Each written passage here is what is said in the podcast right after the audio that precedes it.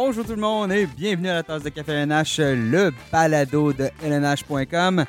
Mon nom est Nicolas Duchamp et je vous parle aujourd'hui en ce 17 octobre, alors que la période des joueurs autonomes de la Ligue nationale de hockey suit son cours. On a eu quelques journées occupées, là. Ça se, on a droit à une petite accalmie, là. Hein, ça se calme un peu.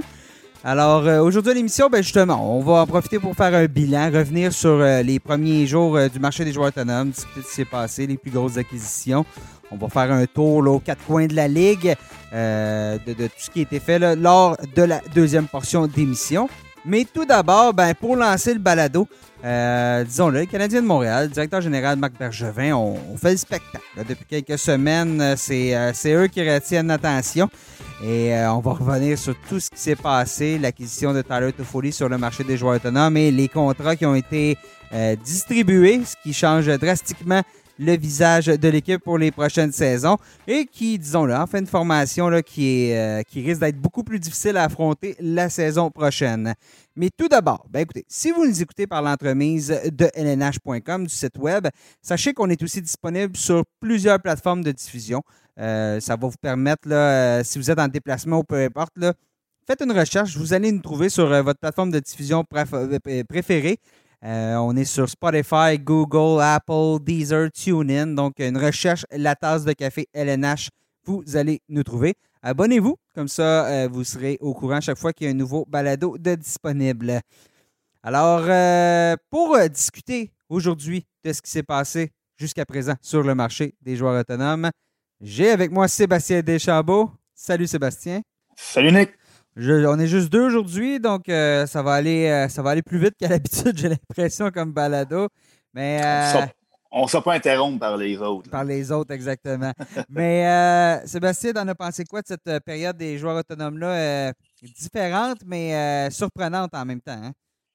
Ben, On, on, était en territoire inconnu. Hein. Tous, les, tous les intervenants ne savaient pas trop à quoi s'attendre. Les directeurs généraux, les observateurs de l'extérieur, les gens des médias on, on, se demandait un peu comment ça allait se passer avec toute la situation, le, le, le, surtout le plafond salarial là, qui est fixe là, pour au moins, disons, deux ans. Ouais.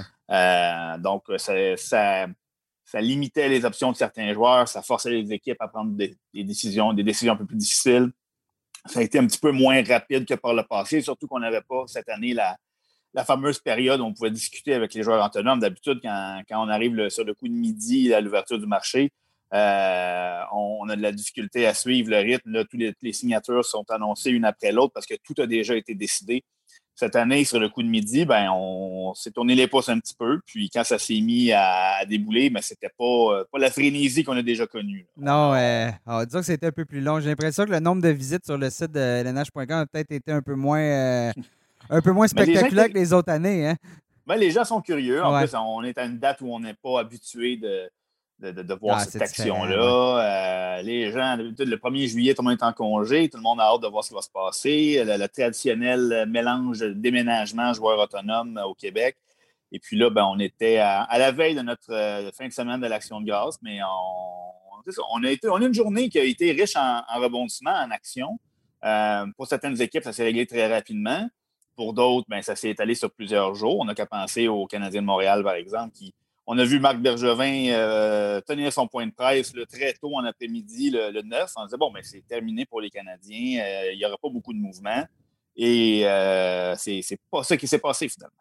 Hein, tombons dans le vif du sujet avec euh, Marc Bergevin qui a, volé le show, à mon avis, parce que c'est plusieurs. Euh, quand on parle de, placer ses pions puis de, vraiment remplir les cases où on a des lacunes, ben, je pense qu'il n'y a personne qui le fait mieux que, que Marc Bergevin, qui vient de, de former une équipe. Tu sais, je le dis, je le dis sans, sans méchanceté, mais c'est rare des équipes avec trois deuxièmes trios. Euh, et, oui. et, et, et, ça va peut-être être la clé pour les deux, trois prochaines années. C'est-à-dire que si tu es capable de dépenser ta masse salariale pour te créer beaucoup de profondeur, de qualité, que peu importe le trio qui est sur la glace, un trio qui est capable de produire, ben, dans une réalité où, pour plusieurs équipes, le, le gros salarié, celui qui a signé le gros contrat euh, avant, justement, avant la, la, COVID, toute cette situation-là, celui qui, a le gros contrat va prendre tellement de, place sur la masse salariale que la profondeur, ben, elle, elle payer le prix.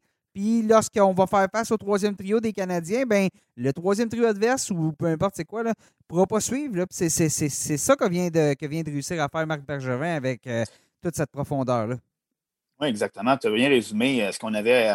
on, a discuté évidemment, nous, ensemble, là, les, membres de l'NH.com quand tout ça a déroulé. Puis c'est un peu la conclusion qu'on est arrivé. On, est à Montréal, une équipe qui n'a peut-être pas le premier trio dominant, mais qui a trois bons deuxièmes trios. Euh, à long terme sur une saison en série, euh, c'est le genre de choses qui peut être excessivement profitable. Tu as parlé du gros joueur qui fait en sorte que ça débalance un peu la formation. Le gros joueur, le gros contrat des Canadiens, il est dans les filets. C'est Carey Price. Et une autre des cases dont tu as parlé qui était cocher, ben, c'était de lui donner un vrai bon adjoint. Non seulement il en a trouvé un, et on lui a donné une prolongation de contrat avec une réduction de salaire qui peut être euh, là pour donner la chance à Gaydon Primo de, de se développer qui peut, euh, qui peut servir de monnaie d'échange, qui peut être une, option pour le repêchage d'expansion pour le Kraken de Seattle.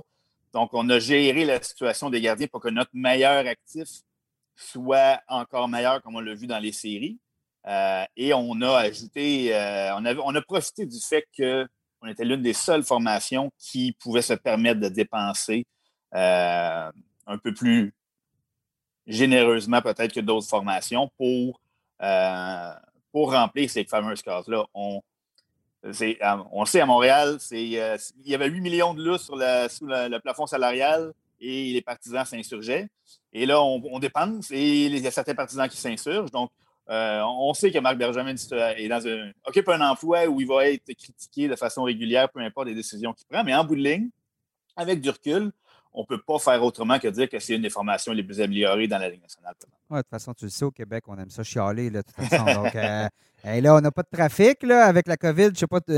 Nous, on travaille, on travaille à domicile pour plusieurs, euh, c'est notre cas, donc il n'y a pas de trafic. On chiale sur quoi? Ben, on va chialer sur l'argent qui est dépensé par euh, les Canadiens. Mais et, j'ajoute un autre point à cette formation-là, ce que fait Marc Bergevin sur cette profondeur-là. il y a des fortes chances que l'année prochaine, le calendrier soit extrêmement condensé. Donc, on vient d'aller chercher. Euh, il va y en avoir, effectivement, il va y avoir probablement plus de blessures l'année prochaine, plus de joueurs qui sont épuisés, qui ont besoin d'une soirée euh, de. Ben, écoute, plutôt que jouer 20, 20, minutes, ben, on va en jouer 16 ou euh, pour les attaquants, c'est encore moins que ça. Donc, c'est une des possibilités. C'est ce qu'a fait Marc Bergevin en allant chercher. Ben, ça a été aussi Joel Edmondson. ça avait commencé avant même la période des joueurs autonomes. On le sait, le contrat de Josh Anderson aussi. Euh, et l'acquisition d'Anderson en retour de Max Domi, ben, on voit Anderson comme un joueur qui, euh, qui peut produire pour l'équipe, peut-être plus, euh, du moins qui va pouvoir en donner plus que Max Domi pouvait donner. Donc, ça s'est poursuivi. Et la grosse acquisition sur le marché des joueurs autonomes, ben, c'était Tyler Toffoli, l'ancien des, des, Canucks de Vancouver. Toffoli, l'année dernière, ben, je dirais lors des deux dernières années, jouait avec les Kings de Los Angeles. comme tout le monde à Los Angeles, ça allait pas très bien, hein, disons-le le, début, la, fin du règne, c'était Willy Desjardins qui était là. Euh, avant Desjardins, c'était. Euh, j'ai un petit blanc, j'ai un blanc sur l'entraîneur qui était là avant, avant Willy, Desjardins qui est venu terminer la saison. Ensuite, ben, bon, l'arrivée euh, d'un nouvel entraîneur. Tout ça, ça a pris du temps chez les, chez les, chez les Kings pour trouver nos repères. Et Toffoli, ben, sa production, elle avait chuté à 47 points en 2017-2018 à 34 points en 2018-2019. Et cette année, c'était encore 34 points en 58 matchs. Donc, c'était pas peut-être la, production qu'on s'attendait de Toffoli. On s'attendait mieux. Lorsqu'il a été échangé euh, aux Canucks de Vancouver, euh, son arrivée, 10 points en 10 matchs. Évoluer avec Elias Peterson, tu me diras, ça, aide d'évoluer avec Peterson. Il n'y a pas de Peterson à Montréal. Euh, c'est absolument vrai, disons-le. Mais ces 10 points en 10 matchs-là, je pense que ça a rassuré beaucoup, beaucoup de gens sur ce que Toffoli est capable de faire. Et bien, à cause de ce qui s'est passé à Los Angeles, à cause de ce, faible échantillon-là, bien, Toffoli, il a signé un contrat euh, de 4 ans de 4,25 millions par année, ce qui est, abordable, disons-le, c'est un bon contrat. Euh, et, c'est là que Marc Bergevin a été plus patient et c'est ce qui lui a permis de voir que Toffoli, bien, après quelques jours, Toffoli a vu que ses options étaient pas mal moins intéressantes et a peut-être signé pour ce qui aurait été un million de plus euh, dans un autre marché. Et ben, ça ajoute de la profondeur. Toffoli, on peut l'utiliser à gauche, on peut l'utiliser à droite. Donc, s'il y a des blessures, euh, encore là, ça, ça, vient ajouter à la profondeur dont euh, va pouvoir euh, profiter Claude Julien. Tout à fait. Puis, on a une très mauvaise saison du côté de Toffoli en 2018-19, mais pour le reste, c'est un marqueur de, en moyenne 20 buts. C'est même déjà rendu à 30 buts. Euh, comme tu l'as dit, sa polyvalence peut-être d'être ouvert à jouer à gauche, peut-être ouvrir des options à M. Bergevin parce que euh, là, on regarde la formation, on se rend compte que euh, y a pas, il, manque encore là, de, peut-être de, marge de manœuvre. Il faut qu'il qui, recoupe peut-être un, contrat ou deux parce qu'on on est très, très, très près du, plafond salarial et on n'a pas une formation complète encore. et on a évidemment des dossiers dont on entend parler pour l'année prochaine. Euh, les cases, là, M. Bergevin, Marc Bergevin a coché plusieurs de ces cases, a réglé les dossiers de Jeff Petrie, a réglé les dossiers de Brendan Gallagher. Euh, donc, on, voit cette année, on a, on, a, on a coché des cases cette année et on savait que l'année de l'été 2021 allait être chaud à Montréal. Il est en train de régler ses dossiers d'avance. Euh, et au fil de fil en aiguille, il ne faut pas oublier qu'on va avoir des Yesperi Kotkaniemi, des Nick Suzuki, des Alexander Romanov qu'il va falloir remettre sous contrat. Donc là, les choix se font petit à petit. C'est évidemment, il M. Marc Benjamin l'a dit à quelques reprises, on ne pourra pas garder tout le monde, on ne pourra pas satisfaire tout le monde. Par contre, ce n'est pas vrai que la totalité des joueurs qui n'ont pas de, contrat pour l'instant sont condamnés à partir. Si on décide qu'on veut faire la place à Philippe Dano, il y a de la place sur la, masse salariale. Et, c'est là qu'on a un, atout, disons, avec un joueur comme Toffoli, qui est capable de jouer à droite comme à gauche. Et c'est montré ouvert à l'idée de jouer à gauche. Parce que là, présentement, s'il y avait une position où on avait des, euh, on disait quand même pas de profondeur, c'était à l'aile droite. Brandon Gallagher était de toutes les missions. Là, maintenant, on a Josh Anderson, on a euh, Tyler Toffoli, on a Joël Armia qui est encore sous contrat. Euh, donc là, il y a une congestion de ce côté-là. À gauche, c'est un petit peu moins fourni, derrière euh, Jonathan Drouin. Euh, on va pouvoir utiliser un Toffoli. On a présentement Arthur Lekonen qui est là. Donc, c'est, ça fait beaucoup de monde, ça fait, beaucoup de profondeur, comme on a parlé. mais c'est, des choix qui seront faits en fonction des, des besoins. Plusieurs mythes qui ont été déboulonnés un peu. On a toujours dit que le Canadien est une équipe petite ben, c'est plus vraiment le cas avec les joueurs qu'on a ajoutés cette année. On a dit que le Canadien n'avait pas de profondeur au centre, c'est de moins en moins le cas. Euh, donc, euh, c'est une équipe qui ne ressemble pas du tout à celle a, que Marc Bergevin avait sous la main quand il a fait son, son entrée à Montréal. Puis l'avenir va nous dire si tous ces, ces, mouvements de personnel-là vont payer à court et à moyen terme. Oui, et, Bergevin a été, dans le cadre de la COVID, a à peu près été le seul qui, euh, qui, qui, a été, je, je, vais, je, vais, prendre l'expression anglaise, mais all-in Hein, la plupart, on, tentait de sauver les meubles. La plupart, mis à part les Golden Knights qui ont été chercher euh, Alex Pietrangelo parce qu'on dirait que le, plafond salarial, ça ne s'applique pas aux Golden Knights de Vegas. mais, donc, ils ont réussi le coup. Mais c'était un des seuls qui était, qui était acheteur. Et, acheteur, euh, mm-hmm. très acheteur, pas seulement une pièce de casse-tête, mais plusieurs pièces de casse-tête. Donc, c'est de voir. Et là, on a, on a même, ben là, il y a certains joueurs, Kotkanimi, entre autres, qui jouent présentement en Europe. Euh, n'a pas encore commencé, mais devrait commencer prochainement. Euh, juste ça, ça va l'aider lui aussi d'aller dominer. On a, ça n'a pas été une saison facile pour Kotkanemi l'année dernière, mais justement, avait été retourné à Laval, avait dominé. Euh, ensuite, a été blessé, revient en série, connaît des bonnes séries. Et là, d'aller dans un, ce qui est un bon calibre, la, la, euh, il, est dans la, Liga, avec Assat. Mais donc, de se retrouver dans la Liga, ben, c'est un bon calibre. C'est un calibre qui peut se comparer un peu à la Ligue américaine. Donc, risque d'arriver en décembre ici en Amérique du Nord et être déjà dans une bonne forme et dans une bonne confiance si ça se déroule bien. Donc, déjà là, euh, avec Dano, avec Suzuki, tu en parlais, la ligne de centre commence à être, euh, à être intéressante chez les, chez les Canadiens. En défensive aussi, maintenant, on a de la profondeur. Et le cas Carey Price est, réglé en ayant trouvé cet adjoint-là. Donc, euh, il n'y a aucun doute que j'ai l'impression que Marc Bergevin, l'année prochaine, il s'est pris des vacances dans le sud il ne voulait pas travailler l'année prochaine euh, près, du, près du, 1er, du 1er juillet ou peu importe quand ça sera. C'est je règle tous mes dossiers d'avance, ça va être fait, il n'y a pas de problème. Mais c'est un peu ça, le Canadien. Il, euh, c'est ça. Il va quand même y avoir des dossiers réglés en cours de route, mais euh, disons qu'il s'est placé dans une, situation où il va connaître ses paramètres, il les connaît déjà. il a fait plusieurs emplettes. Le long terme est quand même de plus en plus fixe. Là. On a des joueurs qui sont sous contrat pour de longues périodes. Euh, à toutes les positions. Et, on a aussi une relève intéressante qui se pointe derrière. les Cole Caulfield, les Mathias Norlinder.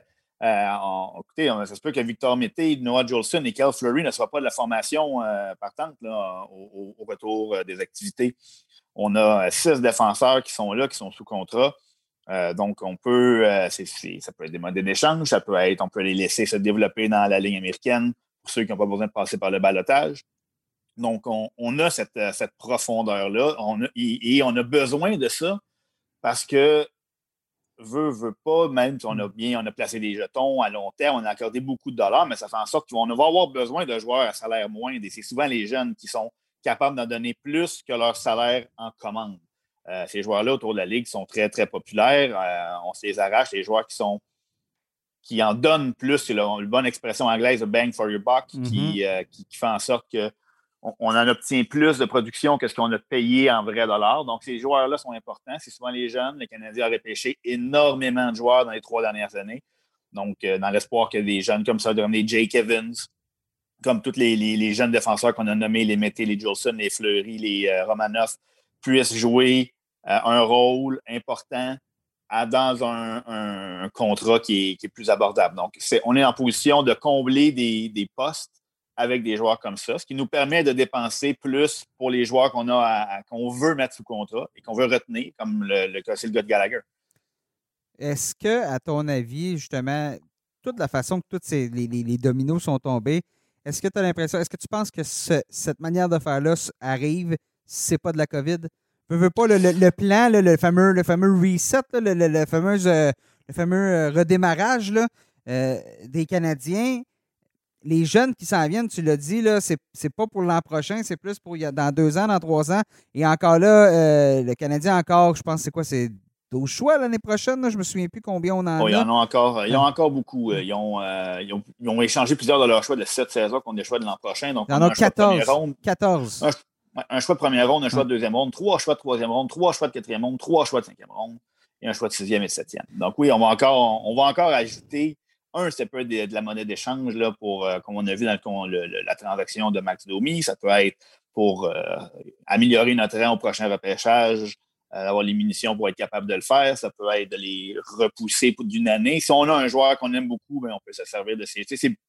Moi, c'est ce que j'appelle les rondes 2, 3, 4. C'est les rondes coup de circuit. On, vise un joueur qu'on n'aurait pas repêché très tôt, mais en qui on voit un potentiel de coup de circuit. Moi, je, vois les choix de de Romanov, par exemple, en deuxième ronde. plusieurs n'avaient même pas sur leur liste et euh, s'indignaient qu'on ait repêché un inconnu notoire comme ça en deuxième ronde. Et, finalement, c'est un des meilleurs espoirs de l'organisation.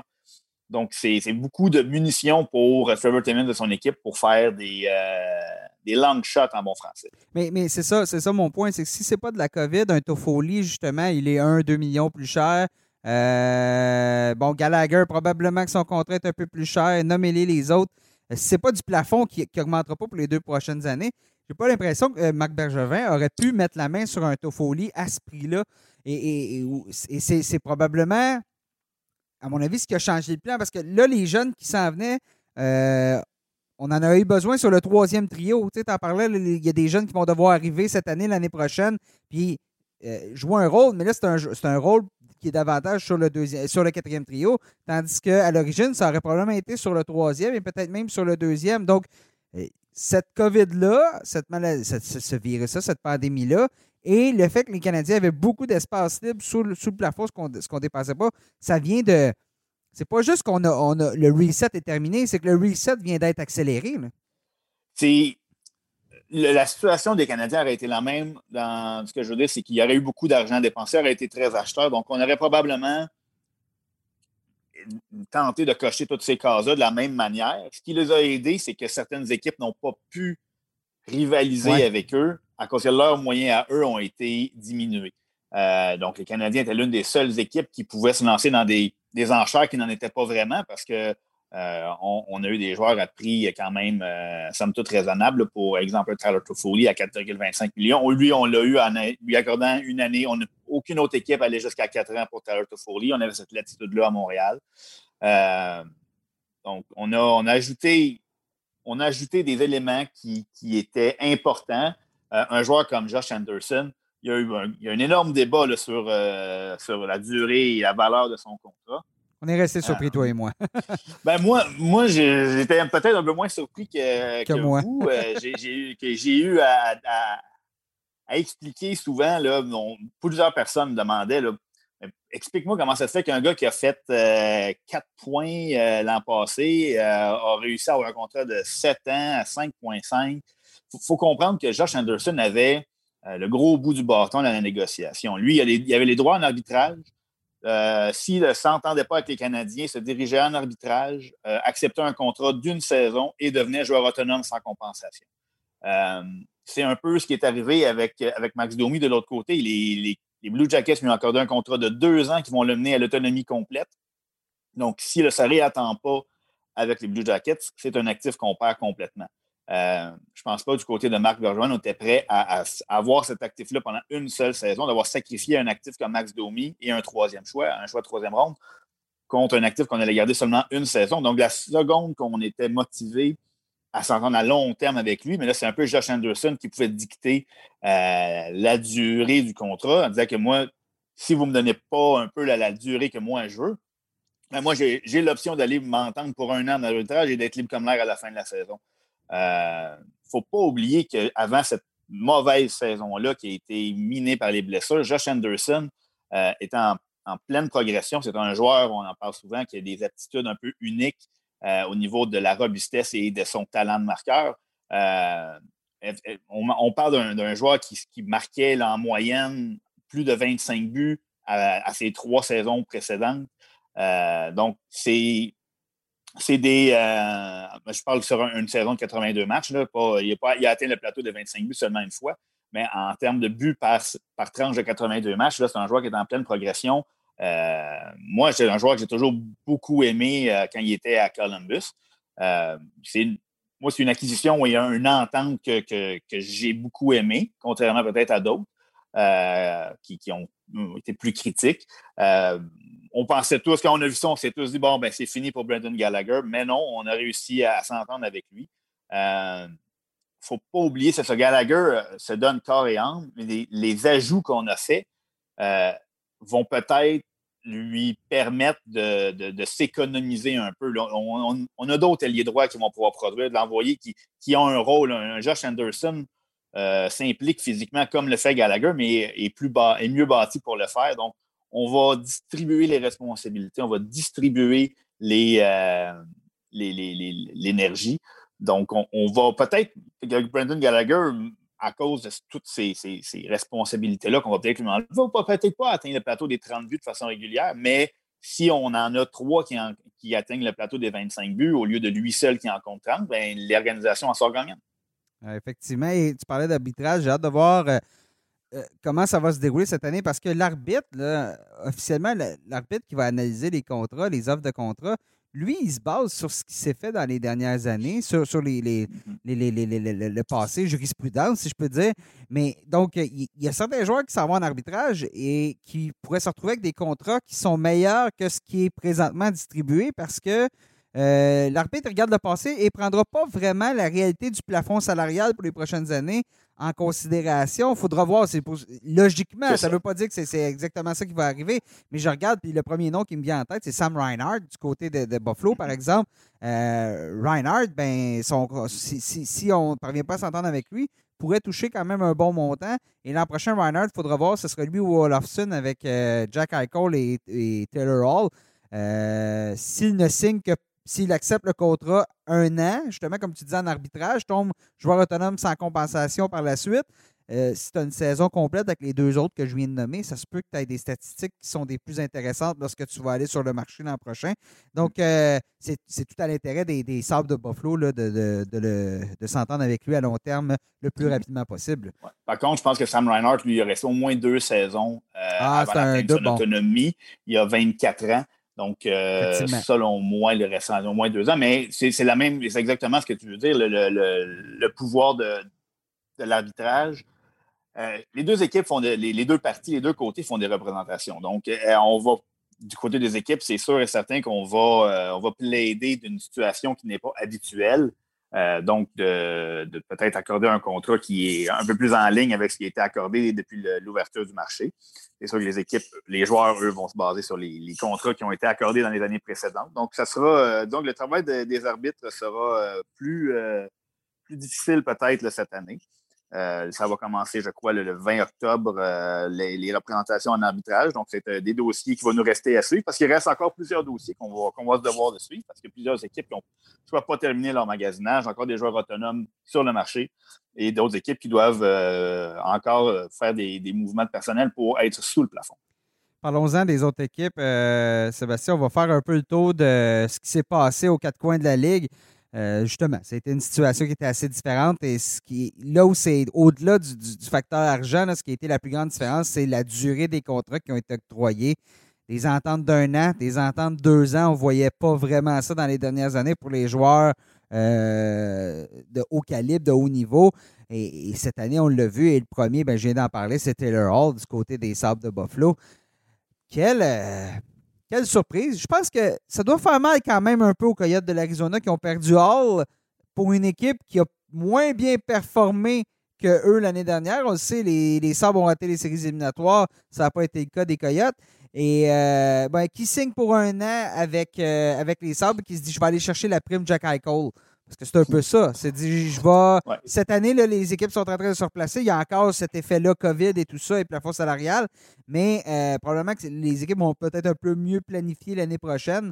Et je vais peut-être pouvoir aller chercher plus d'argent l'année prochaine, plus de plus d'années aussi de contrat. Et euh, ben, euh, redorer mon blason un peu aux côtés de, Jack Eichel et peu importe qui on mettra à ma droite.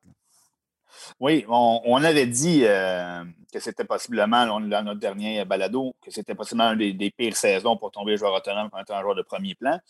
Euh, on entendait que Taylor était ouvert à l'idée de signer un contrat à court terme pour gagner maintenant. Euh, ça a surpris plusieurs observateurs quand ils sont entendus pour un an, mais avec les, Sabres, qui ne sont pas nécessairement à un joueur près de remporter la Coupe Stanley. Par contre, c'est sûr que ça fait des Sabres une équipe euh, bien meilleure, mais je pense que l'élément, la carte cachée des Sabres, c'était la présence de l'entraîneur Ralph Kruger. Euh, avait eu une très belle relation avec Taylor Hall à son passage euh, avec les Oilers. Euh, donc, on a, pendant qu'on est dans le dossier des Sabres, on a fait plusieurs bonnes acquisitions là, à Buffalo. On a été chercher Eric Stahl, qu'on pourrait réunir à, à, Jeff Skinner sur un deuxième trio qui est maintenant pas piqué des verres du tout. Euh, on a Taylor Hall avec un Jack Eichel et on a Sam Reinhardt et Victor Olofsson qui composent un top 6 qui n'a euh, qui rien envie à aucune des équipes euh, de, la LNH. on a une brigade défensive qui est jeune, mais qui est quand même remplie de potentiel. C'est devant le filet où il y a quelques points d'interrogation. T'es généreux. On pas Pardon? T'es généreux. Oui, on a Carter Rotten, on a le jeune Linus Ulmark qui est très prometteur, mais qui n'a pas encore eu le rôle de numéro un. Euh, au cours de sa carrière. On n'a pas embarqué dans le carrousel des gardiens là, à Buffalo, qui, était pourtant là, un, marché assez, euh, assez élargi cette saison. Mais euh, oui, dans les gros noms, c'est peut-être la plus grande surprise qu'on a eue de voir un contrat à court terme comme ça pour Taylor Hall avec une équipe qu'on ne pouvait pas qualifier vraiment d'aspirante. C'est sûr que sont, se sont améliorés de façon drastique avec l'ajout d'un Taylor Hall et d'un Eric Stahl. Est-ce que euh, c'est assez pour les placer dans le groupe des équipes favorites en vue de la prochaine saison? On, peut encore en douter. Mais bon, la saison morte n'est pas terminée. Puis on, va voir ce que ça va donner. Mais c'est sûr que ça leur donne un, bel élan. Ben, à vrai dire, le meilleur coup dans ce, tout ce dossier-là, c'est peut-être auprès de Jack Eichel. Parce que Eichel, euh, beaucoup, de, beaucoup de rumeurs, beaucoup de, discussions au sujet de va-t-il demander une transaction au sable? Lui, il a dit j'ai pas demandé de transaction. Son agent l'a spécifié. Mais quand même, euh, ça se poursuivait les années. C'est pas seulement des années de défaite qu'il a connu, mais c'est dans l'attitude de l'équipe aussi. C'est dans la, mentalité, la culture. Et là, on vient d'aller chercher Eric Stahl qui a gagné la Coupe Stanley. Taylor Hall qui a déjà remporté un trophée Hart. Euh, Stahl, on en parle. Bon, le, Wild n'a pas, euh, l'a pas gardé, là, mais reste que c'était un des meilleurs pointeurs de l'équipe au moment où il a été échangé. Donc, il y a encore un peu de bon hockey dans le corps euh, Taylor Hall. Alors, euh, pas Taylor Hall, mais Rick Stahl. Et là, on ajoute Taylor Hall. Bien, au moins, on va peut-être créer une culture de gagnant qui va perdurer dans les années prochaines lorsque, justement, cette défensive-là va, va s'améliorer, va vieillir, va, gagner en maturité. Peut-être la situation dans les devant les filets va, être meilleure aussi. Euh, on, a, on, a, un bon espoir du côté de la Ligue américaine en euh, euh, Uko Pekka Lukonen. Uko Pekka Lukonen. Je voulais pas le, débaptiser, bien sûr, j'allais le faire. Mais, mais c'est ça. Donc, euh, au moins, au moins, on a. C'est un, coup de barre. Hein? C'est ça que ça prenait avec les oui, Puis, et on va essayer, on va tout faire pour, pour garder les services de Taylor par la suite. on, a, on a encore la place là, pour, pour le faire. donc, on va tenter de convaincre, un, comme tu as dit, Jack Eichel, que cette organisation-là s'en va du, bon côté. Et deux, Taylor Hall, que ça vaut la peine de poursuivre leur, son association avec l'équipe. Euh, c'est un blind date? Hein, c'est un blind date? Ouais, on a hâte de voir. Euh, c'est sûr que c'est très tentant de, de, voir jouer un duo Jack Eichel, Taylor Hall. Il n'y a pas un animateur de hockey qui ne sera pas intrigué par cette combinaison-là. Donc, euh, on a bien hâte de, voir comment tout ça va. comment ça va se. Comment la, la sauce va prendre quand ça va repartir c'est ça c'est intriguant comme. Euh, d'habitude, les la période des joueurs autonomes, c'est un mariage à long terme. Puis là, euh, on a des blind dates cette, année, puis c'est le cas pour, euh, pour Taylor Hall. On verra si ce sera l'amour ou si non, ça va se terminer. On part chacun notre bord et c'est tout. par contre, il y en a eu un mariage à long terme, c'est l'arrivée d'Alex Pietrangelo chez les Golden Knights de Vegas.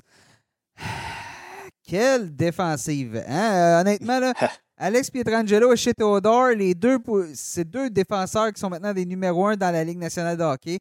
On rajoute Alec Martinez comme troisième défenseur, Braden McNabb, euh, Zach Whitecloud aussi qui a, démontré des belles choses en séries éliminatoires. On se retrouve, à mon avis, écoute, je, regarde, mais c'est dans les meilleurs, sinon la meilleure défensive de la Ligue nationale de hockey. Euh, les Golden Knights qui, avaient, qui étaient déjà, qui m'ont déçu, disons-le, ils m'ont déçu en séries éliminatoires de la manière qu'on on n'a on a, pas été en mesure de. Tu sais, quand ça devenait un peu plus difficile, puis aller, aller déranger devant le filet, euh, on ne l'a pas nécessairement fait comme on aurait dû, mais ça reste une équipe qui est hyper talentueuse.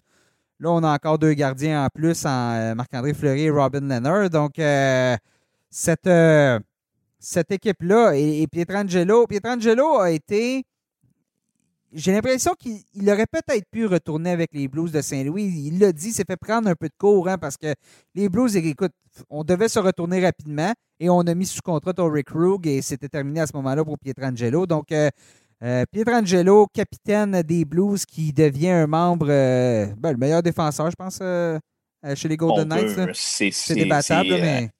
C'est indiscutable. Pour les, Bon, il ne faut pas oublier que ça a quand même coûté Nate Schmidt ben au, au, aux Golden Knights, qui était euh, possiblement leur défenseur numéro un ou presque depuis leur arrivée dans le désert à Las Vegas. Euh, donc, oui, il a, ça ne fait aucun doute qu'Alex Pietrangelo est une amélioration par rapport à Nate Schmidt. Parce que Nate Schmidt serait le premier à le dire lui-même. Euh, c'était un, membre très apprécié chez les Golden Knights depuis l'époque des fameux négligés d'or, les Golden Misfits. mais vraiment, on, quand on entendait les équipes intéressées au service de Pietrangelo, qu'on entendait les Golden Knights, on se disait, c'est impossible avec le nombre de joueurs vedettes qu'il y a déjà dans cette équipe-là. Ils vont sont incapables de lui faire de la place sur le plafond. Mais c'est quand on regarde la, structure salariale des Golden Knights, on a accordé énormément de contrats à long terme, mais il n'y en a aucun dont on n'est pas fier encore. Euh, tous les, tous les salaires qu'on a accordés ont été euh, sont encore justes aujourd'hui. On n'a pas de, joueurs qui sont surpayés par rapport à la production qu'ils affichent, ce qui permet de ne pas avoir de boulet. Bon, c'est sûr que on, dépasse présentement le, plafond salarial de, presque un million et on n'a pas une, formation complète. Il nous manquerait au moins peut-être un, attaquant, un défenseur et on dépasse un peu. Euh, on a annoncé principalement à cause de la blessure de Robin Lehner, que Marc-André Fleury allait demeurer comme, comme gardien à Vegas. Est-ce que ça sera le cas à toute la saison si, euh, si Lehner revient en santé et puis euh, peut reprendre son rôle de numéro 1? Mais bon, il va encore, encore falloir qu'on trouve une petite marge de manœuvre, mais cette équipe-là est, est, bâtie pour pouvoir gagner pendant longtemps et on ajoute euh, le meilleur défenseur, possiblement le meilleur joueur du marché à cette équipe-là. Tu en as parlé, euh, Sébastien, mais quelle aubaine hein, pour les Canucks de Vancouver de mettre Nate Schmidt, euh, la main sur Nate Schmidt pour un choix de troisième ronde. C'est un défenseur qui est, bon, qui est expérimenté, qui va venir euh, renforcer une défensive où il y a déjà ben, Alex Adler qui vieillit, veut, veut pas, Quinn Hughes qui, qui ne cesse de s'améliorer. Ça aussi, c'est un gros coup parce que oui, les, les, Canucks progressent, mais c'est une équipe qui est jeune. Et là, tu vas chercher quelqu'un qui a de l'expérience comme Nate Schmidt pour un troisième choix. Je suis étonné qu'on n'a pas obtenu plus que ça pour Nate Schmidt du côté des Golden Knights. Ben, je, comprends, je comprends qu'il fallait, fallait bouger et tout ça, puis on était pressé, mais, mais même à ça, euh, j'aurais donné un, bon vieux 2, là, euh, comme on dit. Ben, c'est ça. C'est les équipes qui, se, qui, ont de la place sur leur masse salariale ont, ont un peu le gros bout du bâton pour. Euh, surtout dans la, si, si, on prend 100% du salaire, ben on a encore plus. On, a vu par le passé les, les, Maple Leafs qui ont été obligés de céder un premier choix aux Hurricanes pour se débarrasser du contrat de Patrick Marleau. Euh, les, euh, le Lightning avait fait pareil, si je me souviens bien. Euh, donc, on, avait, on avait un peu le gros bout du bâton. Ça risque d'être le Nate Schmidt, le, partenaire de Quinn Hughes, qui lui jouait avec Chris Tanev et qui lui aussi a accepté un contrat sur le marché des joueurs autonomes, lui avec les Flames. Donc, on, a, on a une amélioration de ce côté-là chez les, chez les, Canucks. je ne sais pas si tu veux qu'on passe aux Canucks, mais eux aussi, eux sont embarqués dans le carrousel des gardiens. Euh, avec euh, le fameux Braden Oldby, mm-hmm. qui a signé un contrat de deux ans euh, avec, avec les Canucks pour épauler, être servi de mentor ou donner une ben, compétition amicale à Thatcher Demko. Moi, honnêtement, je trouve que c'est une, savante acquisition pour deux raisons. La première, c'est que c'est que ça prenait un gardien, justement, peut-être plus d'expérience. Mark Strom est parti. on vit dans une ère, oui, Demko semble prêt, mais Demko a joué, je crois, ses 27 matchs en carrière dans la Ligue nationale, ou du moins l'année passée, ou peu importe, n'est pas prêt à prendre 55, 60 matchs d'un seul coup euh, comme ça, surtout dans un calendrier plus condensé. Là, tu vas chercher un gardien qui est euh, pas pour, deux ans, c'est pas pour 6-7 ans. C'est un gardien qui a de l'expérience, qui a gagné la Coupe Stanley, mais qui est plus capable, lui non plus, de jouer 60 matchs. C'est la nouvelle Ligue nationale de hockey, je le répéterai tout le temps. Donc là, on a un gardien 1A, 1B. Euh, on va, à mon avis, on va diviser la tâche. à fonctionner à merveille pour euh, les Stars de Dallas, pour plusieurs équipes, nommées-les, qui le font de plus en plus. Et n'y a pas de, clause de non-mouvement. Donc, Oldby pour être disponible sera. Les Canucks vont devoir rendre un gardien disponible au, au repêchage d'expansion pour le Kraken de Seattle. Donc, on va pouvoir, à tout de moins, Demko va l'avoir sa chance d'être partant cette année. On va pouvoir évaluer ce qu'il est capable de faire. Ça se pourrait que ça aille très, très mal pour Demko aussi. Donc là, on a un plan B. Le plan A, c'est on garde Demko, bien évidemment, parce que aussi, le nouveau salaire, ça, ça va paraître. Puis, Obi sera disponible pour le, repêchage d'expansion. en plus, je pense qu'on a mis la, majorité de son salaire est dans la deuxième année. Donc, si le Kraken veut, le, veut le prendre, va devoir payer un peu plus cher annuellement pour, pour l'obtenir, euh, Oldby. Donc, ça aussi, ça va être un pensez-y bien. Mais les Canucks qui, sont en mesure de faire ça en, en, signant Oldby, donc euh, savante, savante acquisition euh, de leur côté pour parer la perte de Markstrom qui s'en va à Calgary. Enfin, Calgary a un gardien euh, numéro un, à mon avis, digne de ce nom. Markstrom a connu une très bonne saison. Fiez-vous pas là. si vous regardez ses statistiques individuelles l'année dernière, c'est pas nécessairement il n'est pas au-dessus de la mêlée, mais il faisait face à énormément, énormément de tirs. On l'a dit, la défensive des, des Canucks qui n'était euh, euh, pas très, très redoutable. on est loin, on parlait de ça des Golden Knights. Les Canucks, euh, ils se sont affrontés en série, puis on l'a vu ce que ça a donné. Demko, il sent encore le, encore le, rubber, le caoutchouc depuis les séries. Donc, on va chercher Markstrom qui a connu des excellentes séries éliminatoires. Les Flames qui sont une bonne équipe, bonne défensive, beaucoup de, on a de la profondeur un peu. Donc, euh, c'est un, autre, encore, c'est un bon coup de la part des Flames. Euh, on, parle de, on parlait tantôt avec les, Canadiens de remplir une case où on a, on a des manques depuis quelques années. Ben, on, a eu on a eu justement le David Riddich, Mike Smith, Cam Talbot. Euh, c'est pas des numéros 1, euh, des gardiens d'élite de la Ligue nationale de hockey. Mais là, on a peut-être, si, si tout va bien, on, l'a avec, avec Mark Strom. On leur souhaite. On leur a quand même affiché beaucoup de confiance avec un contrat de 6 ans à 6 millions par saison. Mais oui, euh, ça, ça, à vue de nez, ça semble être une, amélioration, surtout les, gardiens qui étaient passés par là avant. On a même ajouté Louis Domingue comme troisième gardien. On a donné des contrats à euh, leurs jeunes espoirs. Donc, on a décidé de, mettre toutes nos ressources devant le filet. Euh, ajouter un, défenseur. On a parlé de Chris Tanev tantôt, qui était le partenaire de Queen Hughes. donc, lui, il débarque aussi avec les Flames. Donc, on a décidé de resserrer la défensive. On n'a pas beaucoup touché à notre offensive. qui, se voulait déjà quand même assez, assez équilibré. La seule surprise, la seule surprise, c'est qu'on a racheté, on n'a pas qualifié, pas fait d'offre qualificative, je crois, à Mark Jankowski, un ancien premier choix. Donc, peut-être justement en offensive, peut-être la profondeur n'est pas aussi intéressante que, que d'autres clubs, mais on a des, justement un premier trio et on a Kachuk sur le deuxième trio qui, euh, qui, peuvent livrer la marchandise. Oui, puis on a des jeunes qui, poussent aussi, le Dylan Dubé. Euh, on a des, euh, des Sam Bennett qui, aussi là, un choix élevé au repêchage qui n'a peut-être pas eu la carrière qu'on pensait, mais qui est capable d'apporter une belle profondeur. Andrew Manjapane qui a accepté une nouvelle entente aussi. Donc, oui, c'est un, dans les petits pots les meilleurs onguents, dans son cas, on parle d'un petit joueur de qualité, un petit joueur énergique que, toutes les équipes aiment, avoir sur leur formation. Donc, euh, une autre équipe, les Flames, qui ont embarqué dans le, le, carrousel des gardiens. Là, si on les énumère rapidement, on a un nouveau gardien euh, chez les Devils, en Corey Crawford, qui va venir épauler le jeune Mackenzie Blackwood. Même Thomas chose, Grice, qui, qui, déménage de, euh, chez les Islanders pour se retrouver chez les Red Wings. On a euh, là, on a parlé de on ben, Kudobin qui est resté à Dallas, et je pense que c'est une bonne décision. Ça fonctionne bien là-bas pour lui. A droit à une, euh, droit une promotion, un peu plus d'argent, mais c'est une bonne décision. Euh, et Longvis, Henrik Longvis, donc un des meilleurs gardiens d'histoire qui s'en va chez les Capitals de Washington pour seconder Ilya Samsonov. C'est toute la même, la même pensée là, quand je dis qu'un gardien de but, c'est la même chose avec Carey Price. Attendez-vous pas à ce qu'il joue 60-65 matchs l'année prochaine. Ça vient. Ça, fait trop mal aux performances d'un gardien à, de, garder les buts aussi souvent. Donc, euh, on, va, on va chercher un adjoint qui est capable de, de, pas de concurrencer, mais de prendre le reste de la tâche puis diviser justement la tâche devant le filet. ça, ça fonctionne. Je t'emmène, euh, Seb, euh, on va juste monter un peu plus au nord de Calgary Edmonton. Les, euh, les Oilers ont, eu une mauvaise nouvelle récemment à propos d'Oscar Clefbaum, euh, le, le, défenseur qui pourrait rester, rater une partie de la saison l'année prochaine. on n'est pas, euh, pas arrêté, là, mais donc je pense qu'il va être opéré.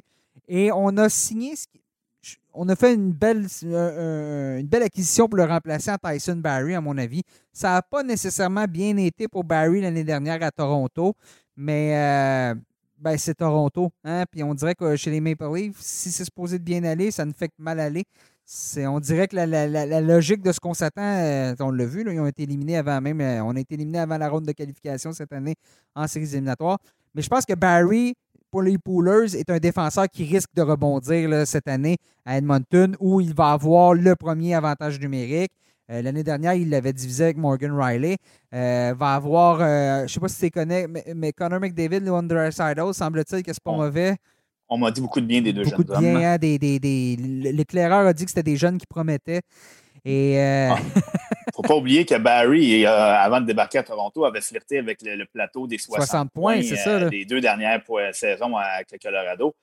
Euh, on avait tout un peu d'avantage numérique au Colorado. On va avoir tout un avantage numérique à Edmonton. Et il se retrouve automatiquement le corps arrière de ce jeu de puissance-là. On a parlé de Taylor qui avait misé sur lui euh, ben, un peu la même chose côté de Tyson Barry. Un, signer un, contrat d'un an, redorer ses statistiques, puis euh, viser le grand coup euh, un peu plus tard. Mais oui, dans, les, dans, les dans les beaux paris qui ont été pris dans cette première journée-là, celui de Tyson Barry, je suis tout à fait d'accord avec toi. C'est un des beaux. un des bons mouvements personnels qui a été fait. Puis on a ajouté d'autres à Edmonton. Là, on parlait des équipes améliorées. On a quand même ajouté un Cal Torres qui, lui, ça, bon, c'était la débandade à Nashville, mais ça, reste quand même un, Ça en a un autre qui doit redorer son blason. Là, oui, puis on, on, va le placer dans une situation, là, un joueur de troisième trio, un centre de troisième trio qui, qui va gagner un salaire très décent derrière Nugent Hopkins, derrière euh, McDavid. Euh, on a aussi rapatrié le, mécontent Jesse Pujujärvi, euh, donc, on, a, de plus en plus de profondeur sur les ailes pour entourer tous ces centres-là. On a eu des, plusieurs saisons où on faisait jouer euh, Nugent Hopkins à l'aile de McDavid parce qu'on n'avait personne d'autre qui pouvait, qui pouvait le suivre. Euh, bon, maintenant, bon, on a James Neal qui, qui, qui, a reconnu une, une résurrection. Il est tombé dans la fontaine, la fontaine de jouance. Là, en première moitié de saison l'année dernière, parce qu'en deuxième, ça a été pas mal moins. Disons que je ne mettrai pas toutes mes billes sur, euh, sur lui l'année prochaine. on a évidemment, euh, bon, on a Seidel, on a Connor McDavid, on a le petit, le jeune Kaylor Yamamoto qui, qui cogne à la porte, qui, est prêt. quand on l'a, on l'a jumelé à Dry l'an dernier, la, magie s'est opérée assez rapidement. On a Tyler Ennis qui, qui a accepté un contrat d'un an à un million de dollars et qui pourrait être le joueur qui va produire le plus de points par dollar dépensé. Les, les, les, PP, les points piastres. Oui, c'est ça, eux autres. Euh, c'est sûr que la perte de Clefbaum va faire mal. On a quand même plusieurs bons jeunes. Euh, Ethan, qui, Darnell Nurse, Ethan Bear aussi qui, euh, qui, qui, sont là comme deuxième, troisième défenseur. On a des Evan Bouchard, Philippe Broberg. Alors, alors Edmonton, bon, mis à part devant le filet, là, où c'est encore, ça va être le même duo de gardiens que l'année dernière. Edmonton qui devient une destination intéressante pour, pour, pour, certains joueurs. On n'a pas dit ça récemment, pas depuis la fin de l'ère Gretzky-Messier. C'était plus difficile à Edmonton. Donc, euh, justement, au moins, là, on, voit peut-être la, lumière au fond, de, au fond du tunnel et peut-être qu'on ne sera pas éliminé en première euh, en ronde de qualification. C'était, une autre belle claque d'en face l'année dernière, euh, ben, cet été, je devrais dire, lorsqu'on a été éliminé par les Blackhawks de Chicago. Je pense qu'il y a certains joueurs qui ont dû, qui ont dû apprendre de ça, puis voir qu'il n'y a pas seulement, ça ne veut pas seulement être McDavid et Dry qui font, qui font le travail lorsque, lorsque ça devient plus difficile. Oui, vas-y. Oui, j'allais dire, si on veut rester, on, bon, on va rester au Canada. Puis on, a parlé du, carrousel des gardiens tantôt. Et euh, on rejoint aussi les équipes les plus améliorées. Euh, c'est sûr qu'on ne peut que s'améliorer, mais à Ottawa, on a mis la main sur euh, Matt Murray à un prix très, très, très dont à rabais. On a mis la main sur Evgeny Dadonov, qui était un des meilleurs attaquants qui, qui était sur le marché. On a connu un gros repêchage avec Tim Studzla et Jake Sanderson. Euh, très haut dans le repêchage. On avait déjà plusieurs pierres d'assises euh, dans cette organisation-là. On est allé chercher des vétérans comme euh, Eric Godbranson, Josh Brown des, Panthers, donc des défenseurs plus robustes, plus défensifs pour épauler les Thomas Chabot et Eric Brandstrom. On n'a pas une équipe qui, va, démolir tout sur son passage, mais bon, même monsieur le propriétaire Milnick qui s'est avancé et dit que cette équipe-là allait gagner la Coupe Stanley dans un horizon de quatre ans. Euh, on le souhaite à tous les partisans des, sénateurs. Ce ne sera pas pour cette année, c'est certain, mais euh, dans les équipes qui se sont les plus améliorées, euh, même si on partait de très loin, on n'a pas le choix de dire que cette équipe-là a, fait plusieurs bons, bon pas vers l'avant depuis le début de la saison. Je pense pas quand même que c'est assez pour faire les séries éliminatoires cette année, mais justement la progression des jeunes dans les prochaines saisons. Et Matt Murray, on, verra bien, parce que Matt Murray, c'est un gardien qui connaît un à, euh, deux euh, passages à vide euh, durant chaque saison. C'est pas nouveau. C'était le cas lorsqu'il avait Sidney Crosby devant lui, puis ça risque d'être le cas en ayant Brady Ketchuk devant lui. Donc, c'est à lui, c'est à lui de c'est à Murray de, trouver une manière de sortir de sa torpeur rapidement lorsqu'il connaît des difficultés. Mais justement, je pense que ça va être mieux que, ce qui s'est succédé là, dans les dernières années devant le filet euh, à Ottawa où, euh, Malheureusement, Craig Anderson a eu des problèmes. Lui, de santé, euh, son épouse également, on le sait, a été, a été présent, a été absent. on a plusieurs très bons jeunes dans l'organisation. Il n'y en a aucun qui était prêt, par contre, à, prendre ce, rôle-là. Donc, va servir de mentor, va servir de, euh, gardien numéro un, qui est ce qu'il était il n'y a pas si longtemps. Et on est très confiant à, Ottawa qu'il a encore cette étoffe-là de gardien numéro un. Donc, euh, ça, sera, ça sera surveillé du côté d'Ottawa. On poursuit notre, notre petit train-train. On va rester sur on s'en est sur la côte est directement chez les Bruins de Boston euh, qui ont perdu Tory Krug. On en a glissé un mot tantôt. Ça en va chez les, chez les Blues de Saint-Louis j'ai toujours dit que les Bruins, à un moment donné, quand ça va casser, ça va casser. Ça va faire très mal. Euh, et, là, je me demande si lentement, là, eux, euh, les Penguins de Pittsburgh aussi, si on ne se rapproche pas de cette date où ça va casser, comme, comme les Red Wings de Détroit ont cassé il y a quelques années et euh, la, séquence de 25 années de, participation sur les éliminatoires s'est arrêtée. Parce que là, cette défensive-là, sans Krug, c'est Charlie McAvoy le premier défenseur c'est quoi? C'est Brandon, Brandon, Carlo, le deuxième, Matt Grizzlick aussi. Donc, euh, euh, c'est pas. Euh, c'est pas aussi redoutable qu'à une certaine époque, cette défensive-là, où on avait Krug, on avait un Chara qui était. Bon, on ne sait pas ce qui va arriver avec Chara, peut-être qu'il va re-signer avec l'équipe, peut-être pas. Mais un Chara qui était au, sommet de sa forme. Là, moi, moi j'ai quelques inquiétudes. Je ne sais pas ce qu'on va pouvoir faire. Il va peut-être falloir faire une transaction. Mais cette équipe-là des Bruins, avec un tout carasque qui, on dirait que la confiance a été ébranlée un peu avec ce qui s'est passé l'année dernière en ben l'année dernière la saison dernière en ronde de qualification, on n'a pas quitté l'équipe. Euh, je ne sais pas si ça va laisser des traces, peut-être pas non plus. Je pense qu'il y avait une certaine compréhension de la part de tout le monde par rapport à la situation qu'il vivait. Mais bon, il y a Rostov Alak vieillit aussi, Rask vieillit aussi. Rask avait dit que peut-être qu'à la fin de la prochaine saison, elle allait prendre sa retraite. Euh, était revenu sur ses paroles, mais euh, cette équipe-là, je ne sais pas si ça pourrait pas euh, casser. En plus, bon, on a, on a euh, Pasternak et Marchand Corrige-moi vont peut-être manquer le début de la saison. On a été opérés.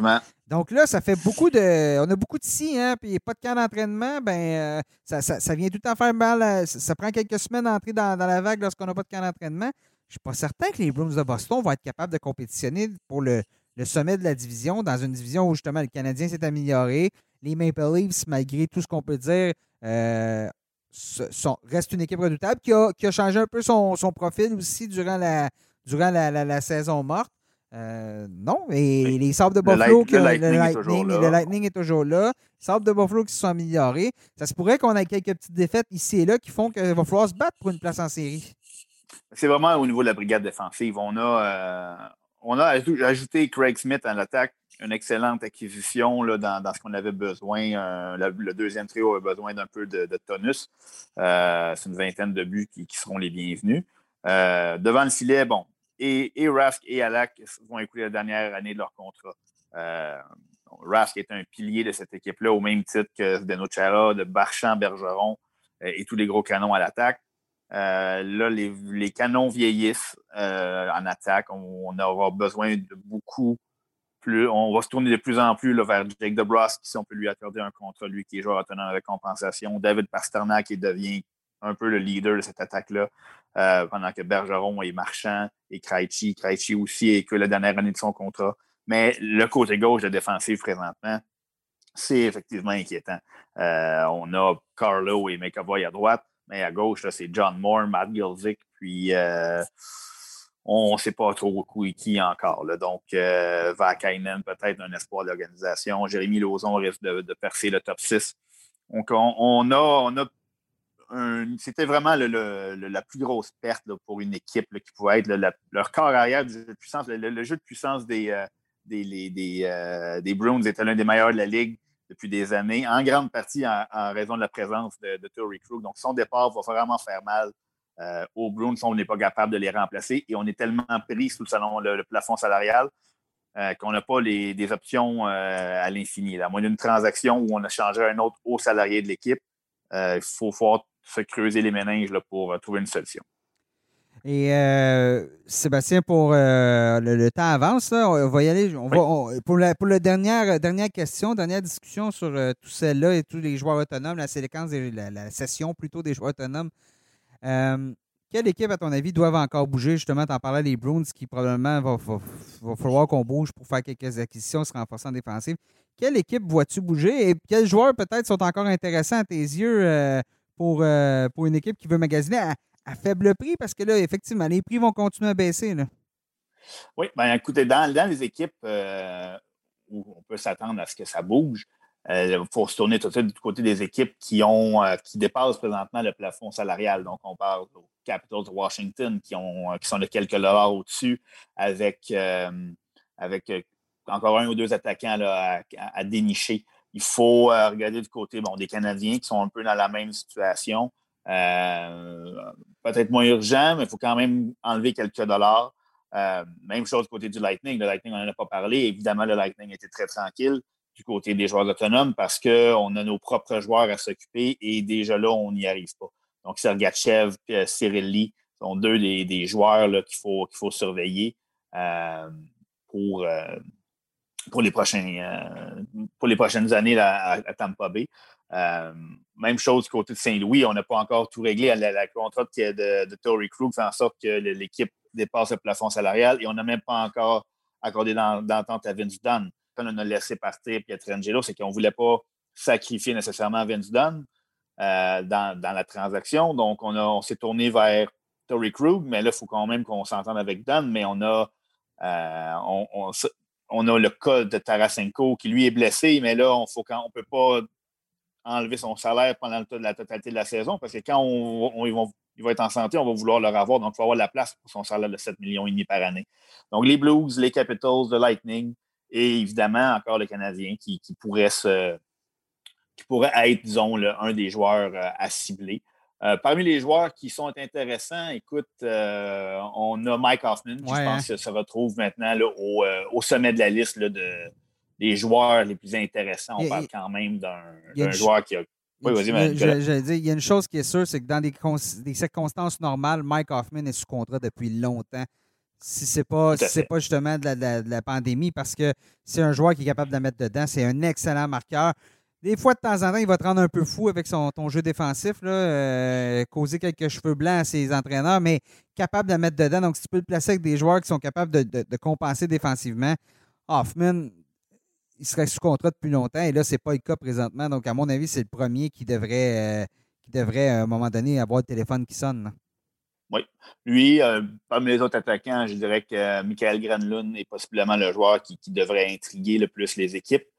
ça a été très, très difficile pour lui là, à Nashville l'an dernier, comme pour plusieurs joueurs à Nashville, mais avec le Wild auparavant, il a connu deux bonnes saisons de suite. Euh, sinon, à la défensive, je dirais que Sami Vatanen est possiblement le, joueur qui devrait être le plus convoité. Fragile, fragile. Euh, fragile, la dernière saison, a été acquis par les Hurricanes, mais n'a pas disputé un seul match. Donc, ça refroidit évidemment l'ardeur de certaines équipes. Euh, mais l'équipe qui va vouloir prendre une petite chance avec lui, courir le risque, va possiblement, si, si est en santé, va être très heureuse de l'avoir fait. Euh, sinon, ça peut être des joueurs de soutien des, ou des paris à Alex Galchenyuk, disons, là, qui, qui, est toujours libre, euh, qui est capable de marquer des buts, mais qui, qui qu'on ne sait toujours pas si c'est un joueur de centre ou un allié. Euh, qui on a parlé de problèmes dans son territoire. C'est un autre, c'est un autre l'envers de la médaille avec M. Galchenyuk. Moi, celui qui me surprend un peu, c'est Rick Ola, parce que Ola, c'est un joueur qui est quand même fiable, qui est quand même versatile. Euh, qui est capable d'accumuler sa part de points. Donc, euh, Ola est vraiment la, surprise, tant qu'à moi, dans, toute la liste. Il y, a, Anthony Duclair aussi qui n'est pas encore sous contrat. Je ne sais pas si. Euh, il y aura peut-être une autre perche qui va être tendue de la part des, sénateurs. bon, on, sait qu'on lui a offert un contrat. Finalement, les deux équipes ne sont pas entendues et il n'y a pas eu d'offre qualificative. Donc, on, a laissé Duclair partir. Il y, a, encore plusieurs joueurs qui peuvent aider une équipe. Euh, qui sont disponibles. Euh, une équipe qui veut de l'expérience, Corey Perry va peut-être devoir euh, accepter une offre à la, Joe Thornton, hein, qui a signé avec les, Maple Leafs de Toronto pour 700 000 Donc, c'est dans la liste des joueurs qui sont toujours disponibles et qui, qui, seraient sous contrat normalement. Ça serait fait il y a longtemps, mais c'est ça la réalité du hockey pour les, pour les prochaines saisons. Donc, on va voir ce qui va se passer dans les prochains jours. Bastien, merci d'avoir été euh, avec moi aujourd'hui. Ben, merci à toi, mon Nicolas. On ne se reparlera pas pendant un petit bout parce que là, on va prendre une petite pause. Dans le balado, euh, je pense qu'on en a fait plusieurs dans les derniers jours et ben, de toute façon, là, euh, pour vous parler de ce qui va se passer dans les prochains, prochains jours, je pense pas que ça. Disons-le, je pense pas que ça vaut un balado. On va prendre une pause. Une pause. Normalement, on dirait une pause d'été. Ça va être une pause d'Halloween. Donc, euh, Là, on va, par contre, là, pour, vous mettre à jour, on, lance nos, plusieurs séries d'articles sur le site web. Euh, on va faire une petite mise à jour de chaque formation. Qu'est-ce qui a été fait depuis le début de la saison morte dans les prochaines semaines. Et ensuite, on y va avec notre, euh, notre série des 31 équipes en 31 jours, un, regard là, plus approfondi sur ce que toutes ces nouvelles acquisitions, le mouvement de personnel veut dire pour la prochaine saison. Donc, on va faire un petit, un petit retour en arrière avec notre prochaine série. Et puis après ça, on va regarder vers l'avant la prochaine saison euh, de chacune des équipes pour euh, les espoirs, les grands enjeux, les poolers. Donc, on va, euh, on va couvrir tout ça. Oui, parce que les, chers amateurs de hockey, ne clignez pas des yeux, ça va aller quand même assez rapidement. J'ai l'impression, soudainement, la neige décembre. normalement, on commence à la mi-septembre pour les premiers matchs début octobre. Donc, on, ça nous place à peu près vers le, le 10 décembre. Si tout va bien, bien évidemment, si euh, la, date du 1er janvier qui est ciblée par la Ligue nationale de hockey pour la reprise du jeu. Euh, on, réussit, on réussit à ce que ça fonctionne, bien évidemment. Et le, commissaire Betnoun l'a dit, on ne sait pas ce qui s'en vient. On, adapte notre plan jour après jour parce que cette, maladie-là change, ce virus-là et la situation qui l'entoure change de jour à jour. Donc, on ne fera pas de prédiction sur ce qui va se passer, mais justement, restez à l'affût sur le lnh.com. on va vous tenir au courant et on va vous préparer pour la prochaine saison. Sébastien, merci encore. Merci, Nicolas. Merci, chers auditeurs, d'avoir été à l'écoute et on se reparle dans quelques semaines.